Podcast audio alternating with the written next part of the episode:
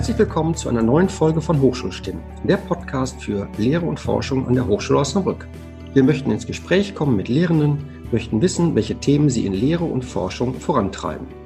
Wir befinden uns immer noch in unserem Corona-Semester und die heutige Aufnahme machen wir auch wieder mit unserem Videokonferenztool Zoom.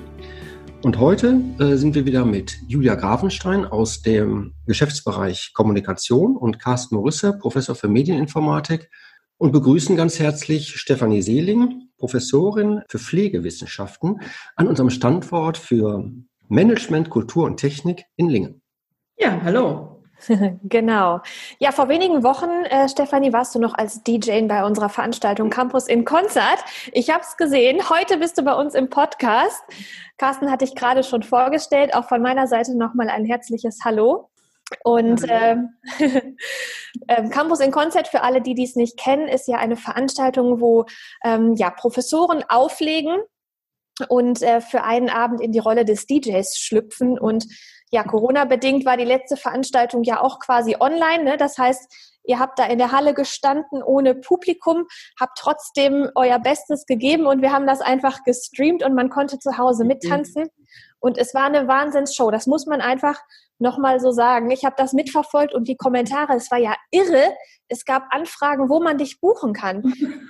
ja, ich Wärst war jetzt auch ganz, geworden? ganz erstaunt über diese Reaktion. Die Kommentare konnte ich jetzt nicht sehen, weil wir ja so weit auseinander saßen und das Tablet ausgefallen war wegen Technikstörungen und so. Aber ja, es war eine, eine super Stimmung da im Netz. Ich habe es über meine Kinder mitbekommen, die mich auch dafür motiviert hatten, da mitzumachen. Also es war eine total tolle äh, Veranstaltung, wirklich. Und äh, auch wir fünf, wie wir in der Halle waren, hatten echt viel Spaß und Hast du das vorher schon mal gemacht? Weil das sah total professionell und gekonnt aus. Nee, ich habe sowas noch nie gemacht. Also um meinem Mantra da treu zu wollen, war das für mich eine paradoxe Intervention komplett. Und zwar hatten wir von dem Robin Flügge im Dezember schon mal so eine Mail bekommen, wer gerne bei Profslegen auf mitmachen würde. Und dann habe ich gesagt, ach nee, das ist gar nichts für dich. Und dann kam im Januar ein Reminder. Und dann habe ich gedacht, hat wohl keiner mitgemacht oder sonst was. Ach komm, nimm allen Mut zusammen, schreib mal, du machst mit. Gesagt, getan, getan, ja, habe ich geschrieben, ich mache womit. Ja, dann kam ja auch die Zusage, ja, super, das klappt alles mit dem Auflegen, dann und dann. Ja, und dann kam ja Corona, ja. Und dann war eine ganze Zeit lang überhaupt nichts. Und dann ging es darum, ja, wir machen das jetzt online. Wir würden einen Livestream davon machen und das Ganze online machen. Und ich gesagt, okay, gut.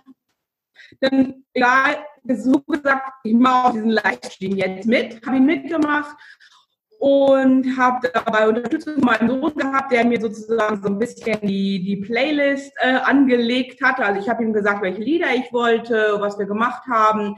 Ja, und dann haben wir uns eine Performance überlegt, was zu welchen Requisiten natürlich dazugehört, warum, wieso.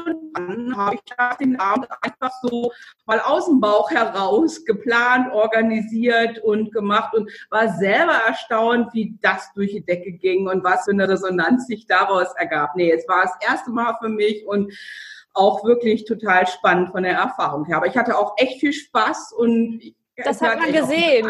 Das hat man gesehen. Richtig klasse. Ich glaube, das überträgt sich dann ja auch, ne? wenn man selber auch irgendwie merkt, Mensch, man hat da Spaß dran.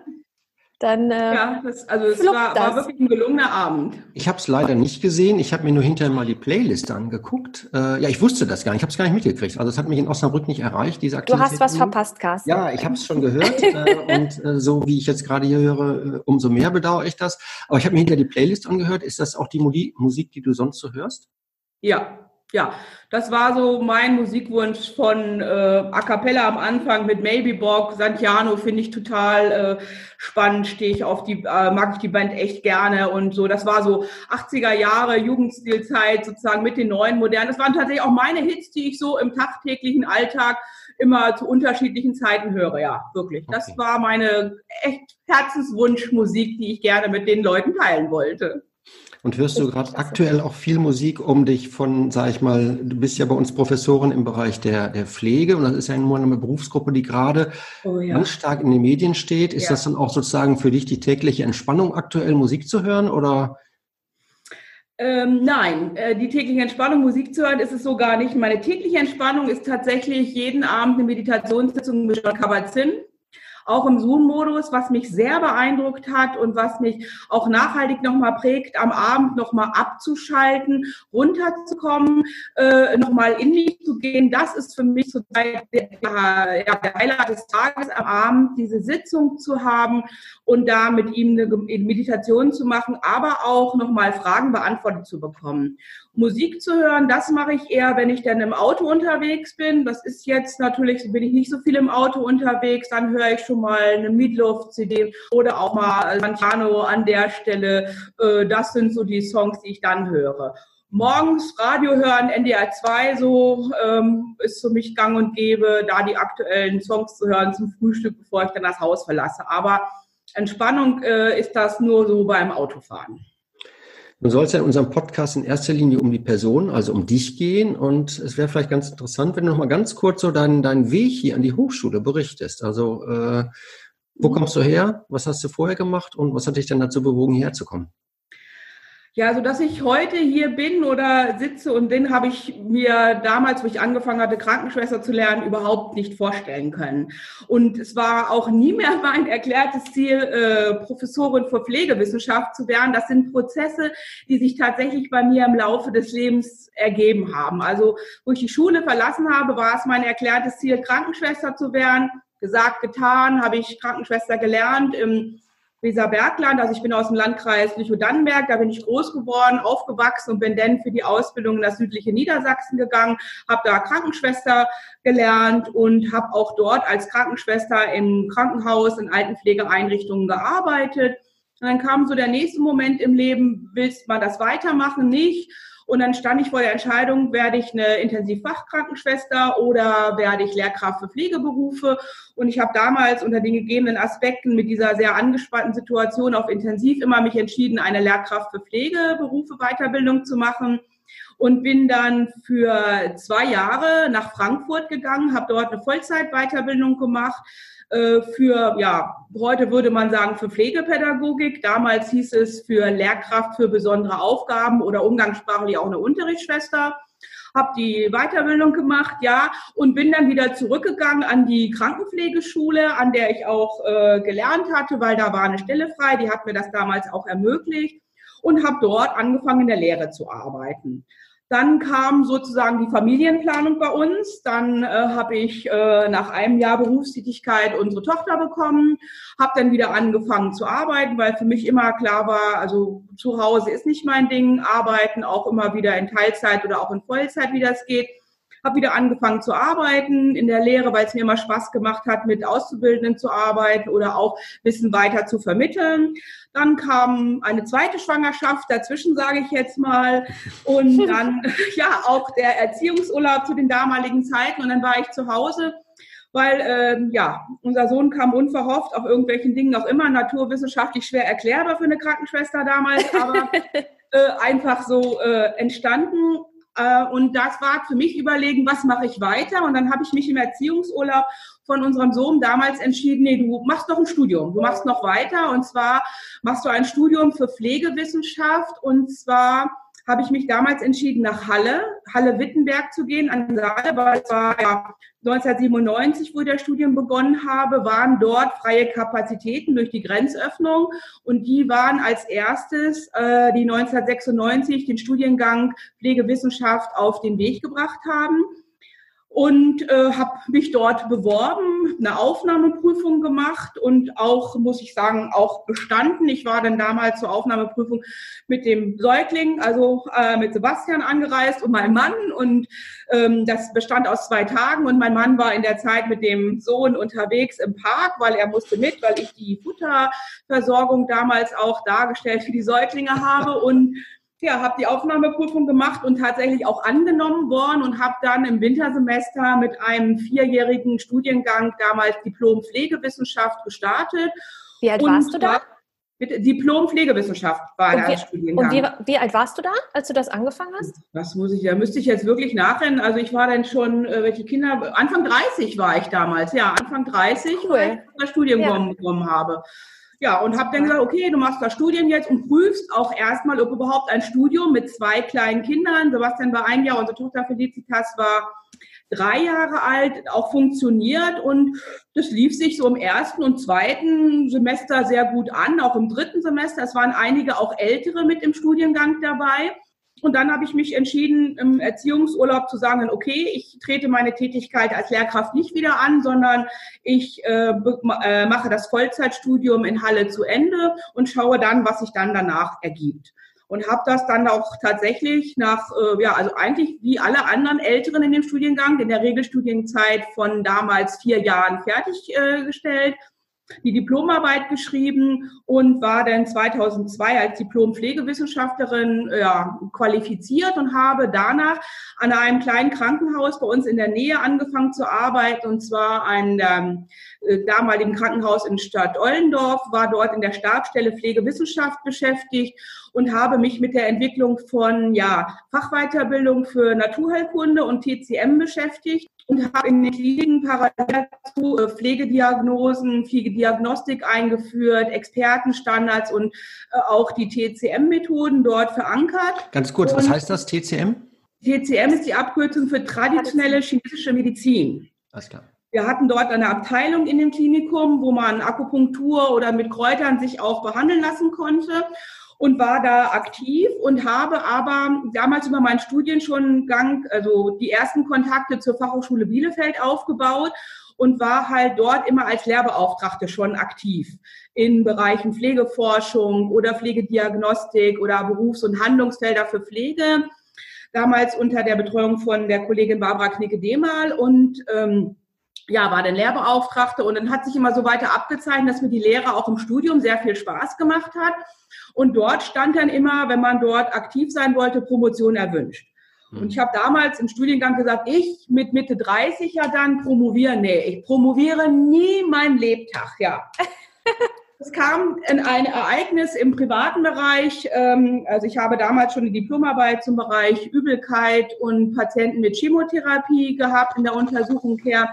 Meine Mutter ist sehr früh an Krebs verstorben und das war so für mich das Schlüsselerlebnis, wo ich gesagt habe, die ist im Frühjahr verstorben. Ich gesagt habe, nee, du bewirbst dich jetzt für einen Platz als Promoventin an der Uni Witten, Herdecke, weil Witten war von mir aus räumlich etwas näher als Halle. Und es war dort auch die Möglichkeit, in einem Art Kolleg zu promovieren, weil ich alleine war in dem Krankenhaus. Ich hatte keinen Austausch und habe dann mich entschieden, okay, ich bewerbe mich um einen Promotionsplatz. Das war damals nicht so einfach. Man musste sich bewerben. Es gab zehn Plätze pro Jahr, die die Uni Witten-Herdecke vergeben hat für Promoventen. Und äh, es war halt eine Auswahl damals, ich glaube, wir waren 20 Bewerber für das Jahr. Also es war keine Selbstverständlichkeit, dass man einen Promotionsplatz bekommen hat. Also habe ich mich spontan entschieden, in dem Jahr im Sommer die Bewerbungsfrist zu wahren, ein Exposé abzugeben zum Thema auch äh, Vorbeugung und Umgang mit Übelkeit bei Patienten mit Chemotherapie, die eine hochemetogene, also eine Chemotherapie bekommen, die sehr viel Übelkeit auslöst mich mit einem Exposé zu bewerben. Mit dem Lebenslauf und mit dem Forschungsplan habe ich abgegeben online und habe gedacht, naja, wer weiß, was wird, du versuchst es einfach so. Ja. In der Zwischenzeit war ich, also es war auch ganz spannend, dann auch äh, familiär immer noch an dem Klinikum und war auch noch weiterhin an der, an der, an der Uni, äh, nicht in der Uni, an der Fachhochschule Bielefeld. Ja, und dann kam eine Einladung zum Vorstellungsgespräch. Ich durfte, hatte die Chance, mein Promotionsvorhaben dort vorzustellen in einer einstündigen Sitzung. Bin dann in einer ja, Abend, also abends nach Witten gefahren, weil ich am nächsten Tag diesen Termin hatte. Es war ein Termin im November, alles dunkel und weiß ich nicht, was ich dahin mit dem Auto alleine der Autobahn. Damals war es auch noch nicht so mit den Navis und mit den Handys und allem drum und dran. Also es war schon noch mal eine abenteuerliche Fahrt für mich da alleine hin. das, ja, muss man sagen, da war zwar Technik noch nicht so weit ja. und habe mich dort vorgestellt, äh, dem Komitee und habe mein Forschungsvorhaben äh, diskutiert mit denen, sehr viele kritische Fragen, Anwendungsszenarien. Ja, und bin da raus und habe gedacht, naja, weiß nicht, ob du es kriegst oder so als erfahrene Pflegekraft auch. Und dann hat man ja auch die Buschtrommeln, weil man erfährt es normalerweise erst im Frühjahr des nächsten Jahres. Und die Buschtrommel, meine internen Kontakte, haben mir gesagt, an dem Tag, die ersten beiden Bewerber sind drinne, der dritte Bewerber nicht. Und ich war die zweite Bewerberin an dem Tag. Dadurch wusste ich, ah, yeah, ich habe einen Platz im Promotionskolleg bekommen und konnte dann im Frühjahr 2004 mit der Promotion dort beginnen. Ja. Das Schöne war einfach, äh, man hatte dort keinen Zeitdruck und ich als Mutter mit zwei Kindern nebenher Lehraufträge immer auch gearbeitet. Habe ja, sieben Jahre gebraucht, um meine Promotion fertigzustellen, immer nebenberuflich. Ich hatte keine Möglichkeit, in dem Tätigkeitsfeld zu arbeiten, onkologischen Bereich. Habe also nach sieben Jahren dann meine Promotion an der Uni Witten-Herdecke ähm, abgegeben. Das war dann 2011 und im Sommer äh, 2011 dann auch dort verteidigt in einem Kolloquium. Das Thema war halt die Vorbeugung der antizipatorischen Übelkeit durch die Anwendung der progressiven Muskelrelaktion zur Vermeidung dieser Übelkeit bei Patienten mit einer hochemetogenen Chemotherapie. Ja, das ist Klingt sehr komplex. Also, sehr das Thema hat dich so gepackt, dass du diesen langen Titel jetzt auch ja. immer noch einwandfrei zitieren kannst. Herrlich. Ja, das war schon immer so ein wichtiges Thema für mich, auch der onkologische Bereich, um zu aktiv zu sein. Ja, ähm, ja, bestanden, tatsächlich super bestanden. Und äh, dann habe ich gesagt, ja, was machst du? Ja, wusste ich jetzt auch nicht, war an der, an der Hochschule Bielefeld und hatte dann auch parallel wieder angefangen zu arbeiten. Erst in einem Klinikum in Hannover, hatte mich dort wieder mit der Pflegediagnostik beschäftigt, war dann von Hannover gewechselt nach Paderborn an ein Bildungsinstitut. Da war ich Bildungsreferentin für den Bereich Pflege, Pflegemanagement und dann kam von der Fachhochschule Bielefeld die Anfrage, eine Vertretungsprofessur am Standort Minden zu übernehmen für einen dualen Studiengang. So, und dann habe ich erstmal gedacht, meint das, kannst du das überhaupt? Bist du das überhaupt? Willst du das überhaupt? Weil es war ja doch schon nochmal eine große Verantwortung. Und habe ich gedacht, ja, wenn halt die Kollegin dir das zutraut, vielleicht äh, solltest du dir das auch zutrauen. Und habe dann zugesagt, dort die Vertretungsprofessur in Minden zu übernehmen. Minden ist die gleiche Konstellation wie Osnabrück und Lingen. Lingen die Außenstelle von Osnabrück oder wir bezeichnen ja die Osnabrück als Außenstellen von Lingen an dieser Stelle, sei das mal gesagt. ähm, ähm, war Minden die Außenstelle von Bielefeld. Es war auch ein Studiengang und dort wurde halt an zwei Standorten in Bielefeld und Minden dieser duale Studiengang angeboten. Und dort habe ich halt den Studiengang aufgebaut. Es war weiter nichts dort außer Räumlichkeiten, leere Büros und äh, man hat halt in dem Jahr angefangen, die Lehre aufzubauen, umzusetzen, Lehre zu praktizieren und auch den, das damalige Skillset einzurichten. Ja, und dann ich, bin ich durch Zufall auf die Ausschreibung in einem E-Mail-Verteiler von hier, von der Hochschule Osnabrück gestoßen. Am Campus Lingen wurde eine, äh, wurde eine Professur für Pflegewissenschaft ausgeschrieben. Und ich habe das Bauchgefühl gehabt, boy, das könnte deine Stelle sein, bewirb dich einfach mal. So, und das war auch ganz spannend. Bewerbungsfrist war nämlich abgelaufen. Und ich habe angerufen hier an der Hochschule, ich weiß gar nicht mehr, mit wem ich damals gesprochen habe und habe gefragt, sag mal, ähm, äh, könnte ich mich noch bewerben? Und die Dame hat gesagt, ja, wenn dann bis morgen. Reichen Sie mal Ihre Unterlagen ein, sollte kein Problem sein. Wir haben noch Kapazitäten. Ja, hatte ja auch die Unterlagen parat und dann eingereicht über eine, eine Online-Bewerbung und ja, Bewerbung weggeschickt und ja, dann kam eine Einladung im Dezember für die Professur hier nach Lingen, wo ich das erste Mal auch dann die, äh, das Gespräch hatte und die Probelehrveranstaltung hatte. Ja, und dann ähm, habe ich eine ganze Zeit lang nichts gehört. Dann war ich nochmal in Osnabrück vor einer Kohorte, Studiengang, äh, Vorlesung gemacht und Gespräche geführt. Ja, und dann bin ich da raus und habe gedacht, naja gut, warten was ab, was wird sozusagen. Und dann habe ich im Sommer, ja, das, was man so sagt, dann den Anruf bekommen, wie sieht's aus, ob man nicht anfangen könnte. Und dann habe ich im November 2012 hier, am 15. Mhm. November 2012, meine Tätigkeit hier am Campus als Professorin für Pflegewissenschaft aufgenommen und eigentlich das gleiche vorgefunden wie damals in Minden, ein leeres Büro, außer es stand dort schon ein Laptop, der war schon im Vorfeld für mich eingerichtet worden. Es gab hier eine halbe Stelle Geschäftsstelle und dann habe ich hier mit dem Studiengang Pflege dual angefangen. Das war am 15. November 2012 und seitdem bin ich hier und habe es nicht bereut muss sagen, immer wieder, wenn ich hier in die Halle oder in diese Räumlichkeiten komme, sage ich, boah, toll, es fühlt sich immer noch gut an, es fühlt sich immer noch richtig an, auch wenn es echt viel Arbeit und viele ja, interessante Dinge jeden Tag aufs Neue mit sich bringt. Es macht mir weiterhin Spaß, hier mit den Studierenden zu arbeiten, hier was die man jetzt ja aktuell auch verfolgt, sehr schwierige und auch herausfordernde Feldpflege vorzubereiten. Mhm. Ja, so bin ich Vielleicht hier gelandet. Langer Weg ja. und immer wieder spontane Entscheidungen zu spontanen Momente, wo ich gedacht habe, ja, ich hätte nie gedacht, dass ich irgendwann mal hier sitze. Das ist einfach das Leben, ne? Ja, ist das Leben, wirklich. Genau. So, jetzt die aktuelle Situation. Da ist ja, jetzt hatte ich eben schon ganz kurz gesagt, ja, Pflege oder sag ich mal, medizinische Versorgung ist natürlich gerade brandaktuell. Inwieweit hat die aktuelle Situation jetzt ganz konkret Einfluss auf deine Lehre in diesem Semester? Also jetzt ja. gar nicht mal in der formalen Durchführung, sondern inhaltlich gesehen. Ähm, ja, inhaltlich äh, sehr, sehr stark. Also wir haben unser sechstes Semester, was wir Mitte März in das Praxisprojekt geschickt hätten, sowohl wie im Inland wie auch im Ausland. Es wurden nacheinander alle Auslandspraktika abgesagt, sowohl von den Partnern wie auch ist sozusagen. Das heißt, keiner von unseren Studierenden konnte ins Ausland gehen. Sie sind alle aktuell hier äh, auf die Einrichtungen in Deutschland äh, verteilt worden oder auch geblieben. Und da bestimmt Corona jetzt auch den Alltag. Also wir haben eine Studierende, die, sitzt auf, äh, die arbeitet auf einer pneumologischen Station. Sie wäre normalerweise nach Brasilien gegangen. Die ist jetzt auf einer pneumologischen Station für Lungenerkrankte und versorgt dort Covid-19-Patienten. Die hat jetzt auch uns ein paar Fotos von ihrer Vollvermummung äh, und den Hygienemaßnahmen auch gerade nochmal geschickt. Wir nutzen jetzt auch unseren Instagram-Kanal, um da nochmal zu informieren, dass man keine Angst haben muss vor der Infektion, sondern dass wir gute Möglichkeiten haben, uns davor zu schützen, aber dass sich dadurch halt einfach auch die Arbeitsbedingungen erschwert haben. Eine andere Studentin, die beschäftigt sich in der Notfallaufnahme. Es wurden halt in einem anderen Klinikum Zelte errichtet, wie das Aufnahmeverfahren für die Patienten jetzt verändert wird, verändert gestaltet wird und dort natürlich auch veränderte Aufnahmeprozesse laufen für Menschen, die kommen mit einem Verdacht. Sie könnten an Covid-19 erkrankt sein.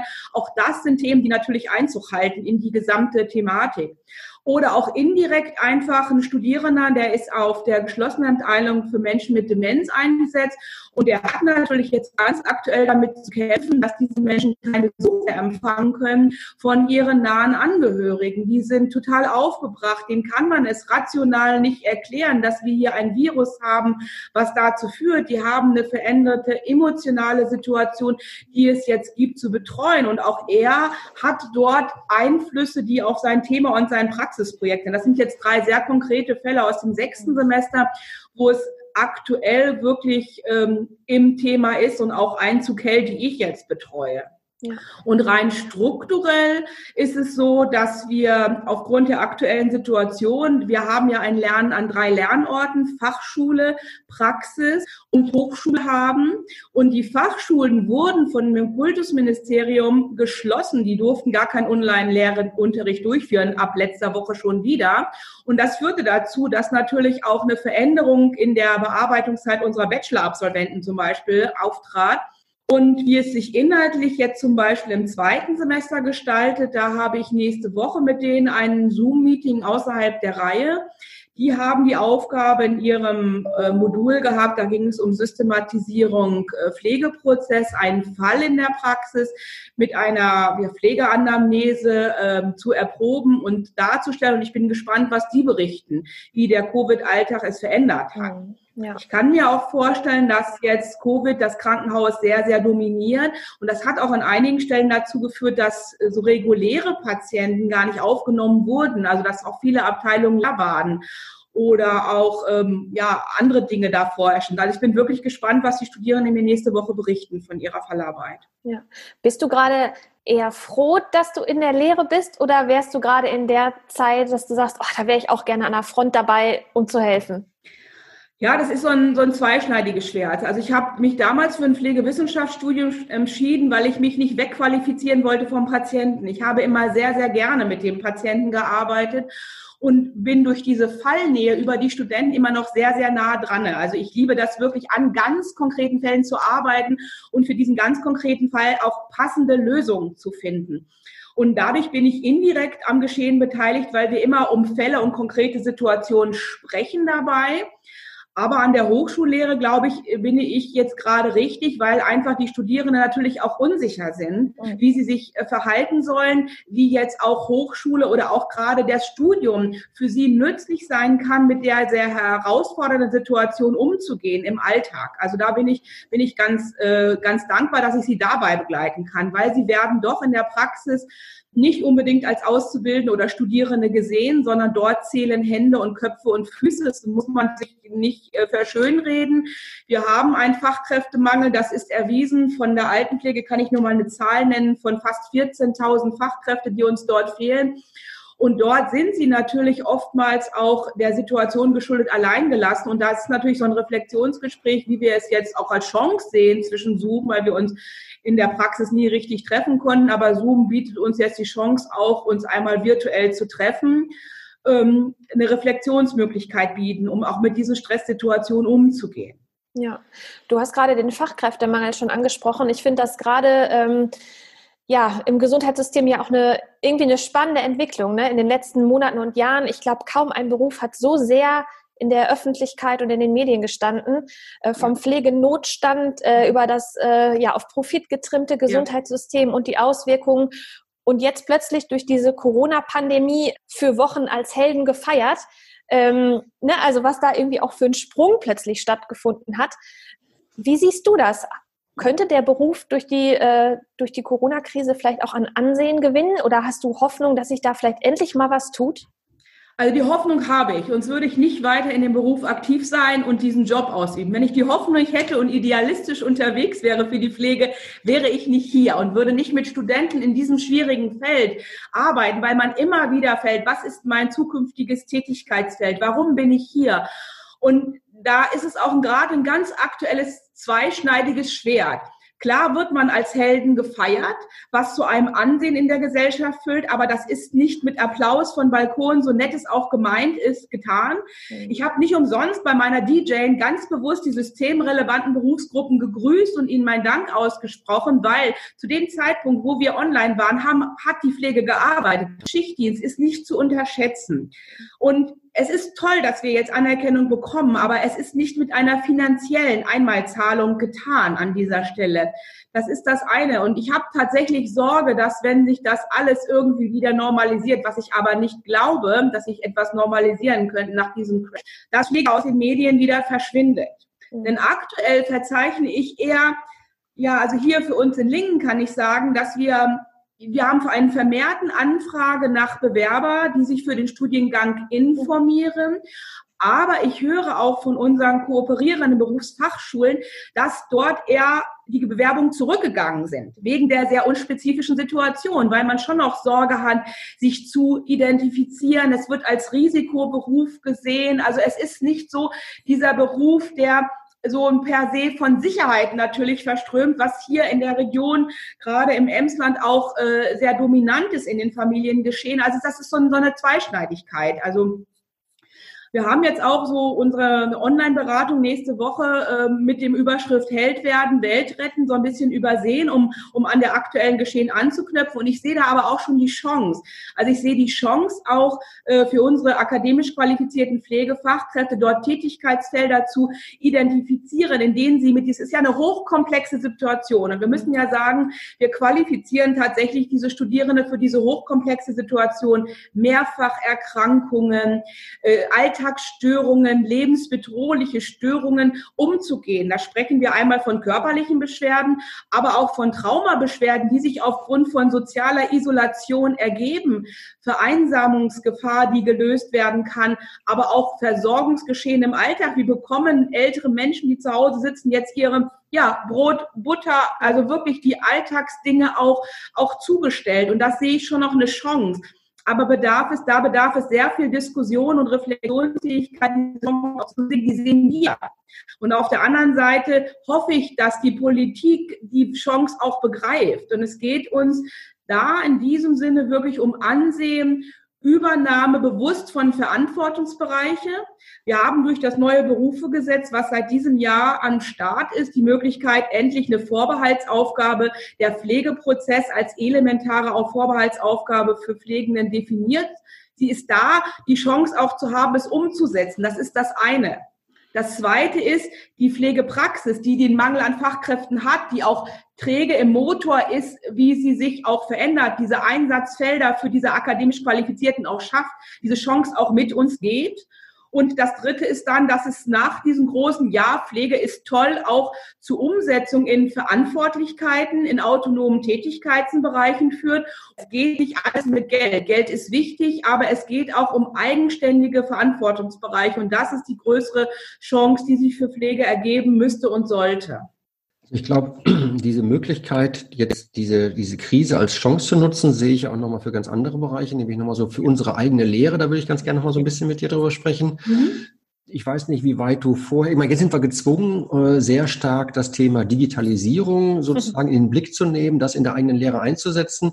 Das erste, was mich nochmal interessieren würde, du hast ja eben deine persönliche Biografie geschildert, sozusagen äh, nicht als junge Schulabsolventin ins Studium, sondern sozusagen schon mit ein oder zwei Kindern. Äh, ist das sozusagen der Regelfall bei dir heute auch, weil die Studierenden bei dir, die arbeiten ja nebenbei auch. Wie ist das von der Strukturierung her, von der Altersstrukturierung? Gibt es da auch solche Biografien? Biografien, wie du sie selbst durchlebt hast? Nee, das, das kann es nicht. Also wir haben diese Biografien so in unserem Studiengang nicht, weil wir dual qualifizierend sind. Das heißt, wir machen eine Erstausbildung plus einen Bachelorstudiengang parallel. Das heißt, wir haben schon die jungen Absolventen mit Abitur oder mit Fachhochschulreife, die sich vielleicht nach einem FSJ oder aufgrund auch Kümmerer für Großeltern gewesen oder für Geschwister gewesen oder auch immer ehrenamtlich engagiert gewesen, sich für diesen Studiengang interessieren. Bei uns sind ähm, diese Biografien, wie ich sie habe, eher eine Ausnahme. Das heißt nicht, dass wir sie nicht haben. Also wir haben schon auch Mütter, muss ich sagen. Ich glaube, wir haben in jedem Kurs auch eine Mutter, muss ich das mal so formulieren, die etwas älter. Älter meine ich in diesem Fall Ende 20 oder Anfang 30, ja. Sonst haben wir ja so mit 18, 19, 20-Jährigen zu tun, die auch schon Kinder hat oder die auch eine familiäre Konstellation mit sich bringt, die sich erst etwa über eine medizinische Fachangestellte Ausbildung oder über eine Altenpflege Helferin-Ausbildung und dann erst Familie in dem Beruf gearbeitet, sich für unseren mhm. Studiengang qualifiziert haben. Also sozusagen die Anerkennung über den Beruf bekommen haben, die fachgebundene Hochschulreife zu haben. So ist das bei uns eher die Ausnahme.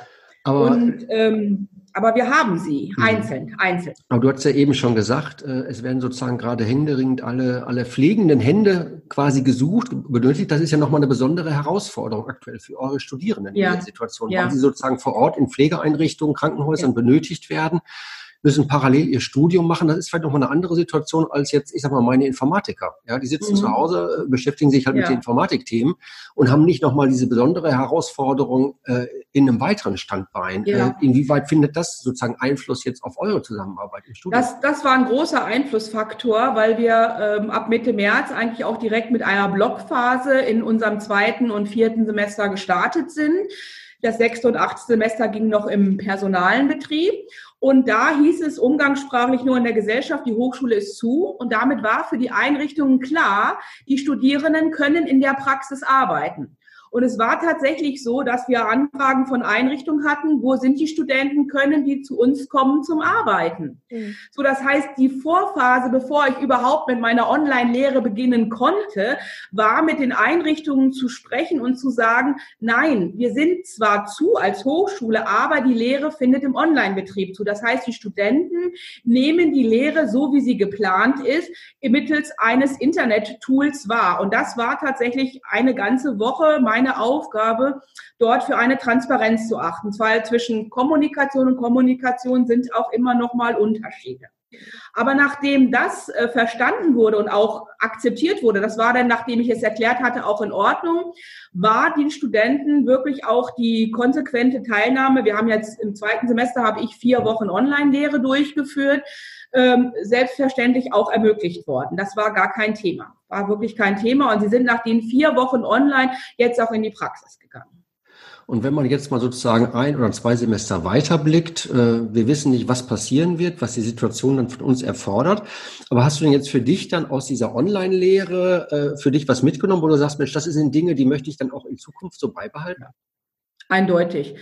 Also ähm, ich habe immer schon gewisse äh, Online-Tools genutzt, also Handyabfragen oder auch das Clicker-System und auch unser Oscar-Portal schon sehr gut immer bestückt. Ich hatte auch schon mit den Studierenden so eine Art für uns modifizierten Flip Classroom gemacht, in dem wir in unseren Lehrveranstaltungen immer vier Stunden am Stück die Aufgaben, die Theorien oder an konkreten Fällen, also ein Fall äh, Fallbearbeitung ist ein Schwerpunkt in unserem gesamten Studiengang, immer wieder diskutiert haben, verschiedene Theorie anzuwenden und hatte die Aneignung des theoretischen Wissens in Oscar verlagert mittels Videos oder auch äh, Texten.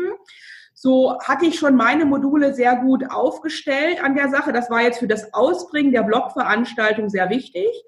Und ich habe jetzt auch schon angefangen, ähm, die Wintersemester in den Blick zu nehmen. Und dieses Zoom habe ich gezielt an einigen Stellen eingebaut, um zum Beispiel Projektpräsentationen oder Präsentationen von Referaten zu nutzen. Also ich habe gezielt mit Elementen von Zoom gearbeitet. Das heißt also, meine Planung fürs Wintersemester sieht einen Mix zwischen tatsächlicher Präsenz, die wir einfach auch brauchen, um mal äh, auch nicht nur die Gesichtsreaktion, sondern auch die Person und Haltung dazu zu sehen, zu machen. Wie es sich entwickelt, weiß ich nicht. Also ich kann nur für die jetzige Lehre sagen, da ich sehr, ja, ich habe immer drei Stränge in meinen Modulen. Ich habe dieses Semester das Modul Systematisierung des Pflegeprozesses online bisher ausgebracht.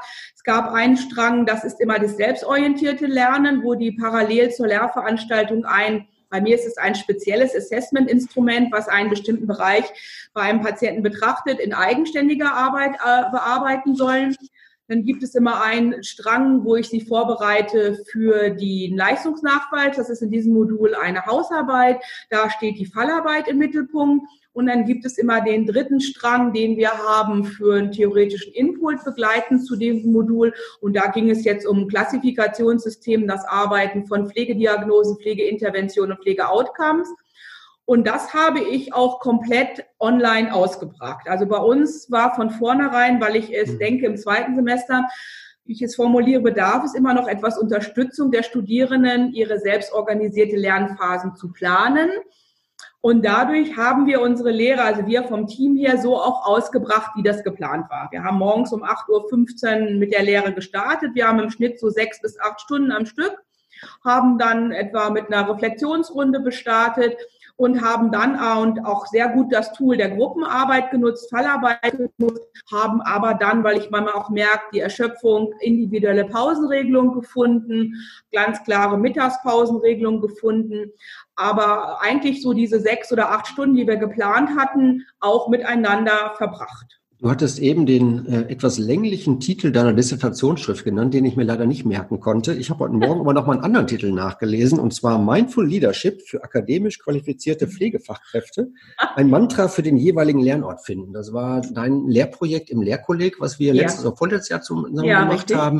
Und da taucht ja auch wieder das auf, was du heute eingangs schon mal erwähnt hattest, deine abendlichen Meditationen mit John Kabat-Zinn, Mindful Leadership.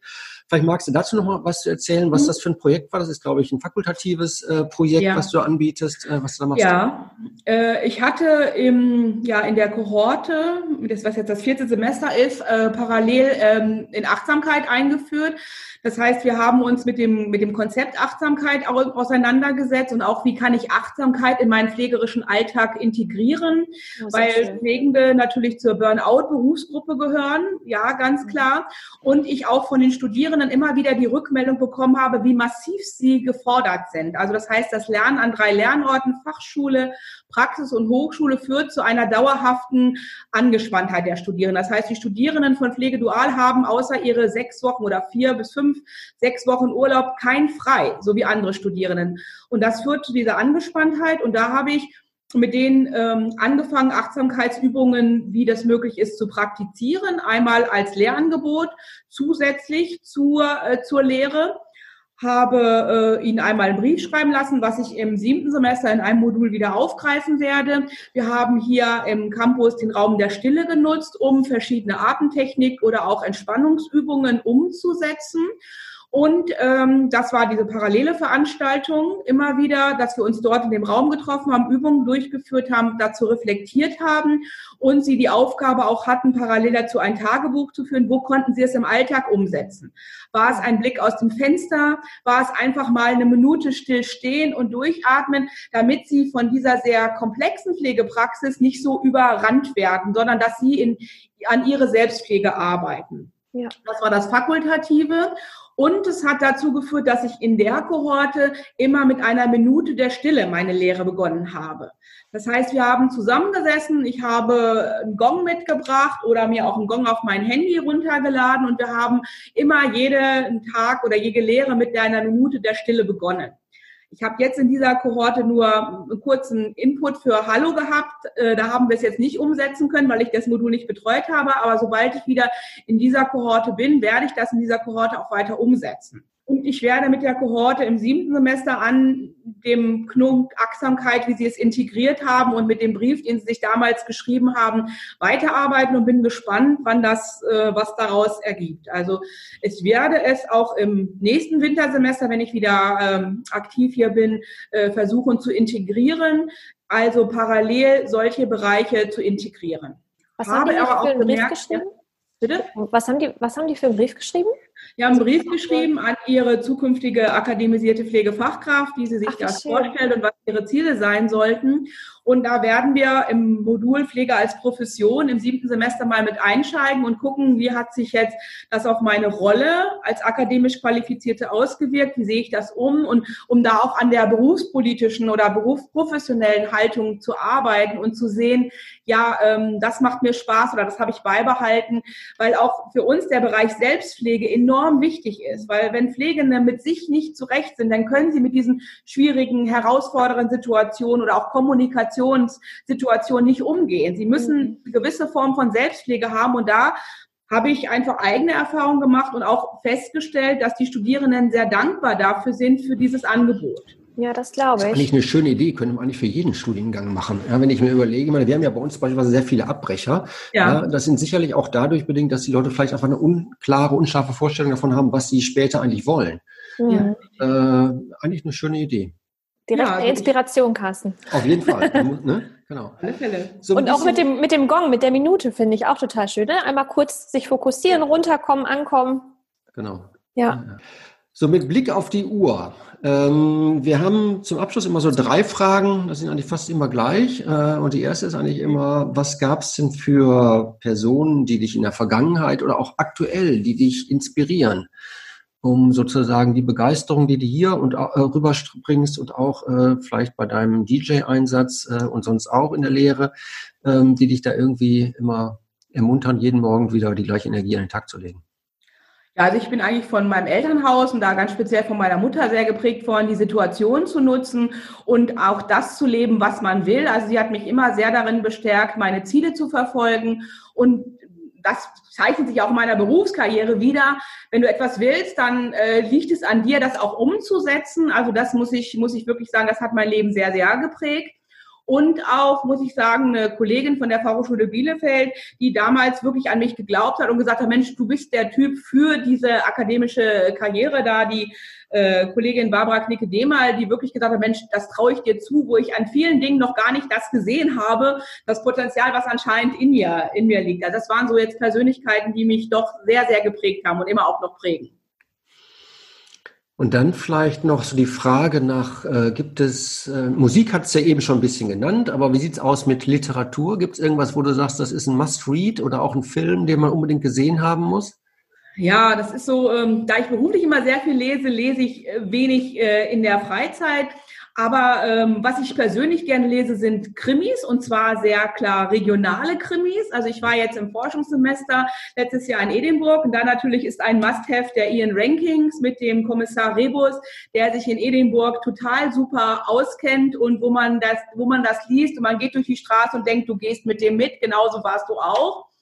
Und es gibt auch so eine Reihe von Weser-Bergland-Krimis, wo ich herkomme, äh, so um Hameln herum mit dem äh, Kommissar Hetzer oder auch so Bückeburg-Minden, die Ecke da. Also das liebe ich, so regionale Krimis zu wissen. Ah ja, der war jetzt da, der war an der Brücke, der war da an der Weser. Also das liebe ich und das ist auch so für mich die, mich die Entspannung. Also da könnte ich wirklich sagen, wenn man so regionale Krimis hat, die Chance zu lesen, das finde ich total genial. Das finde ich wirklich schön.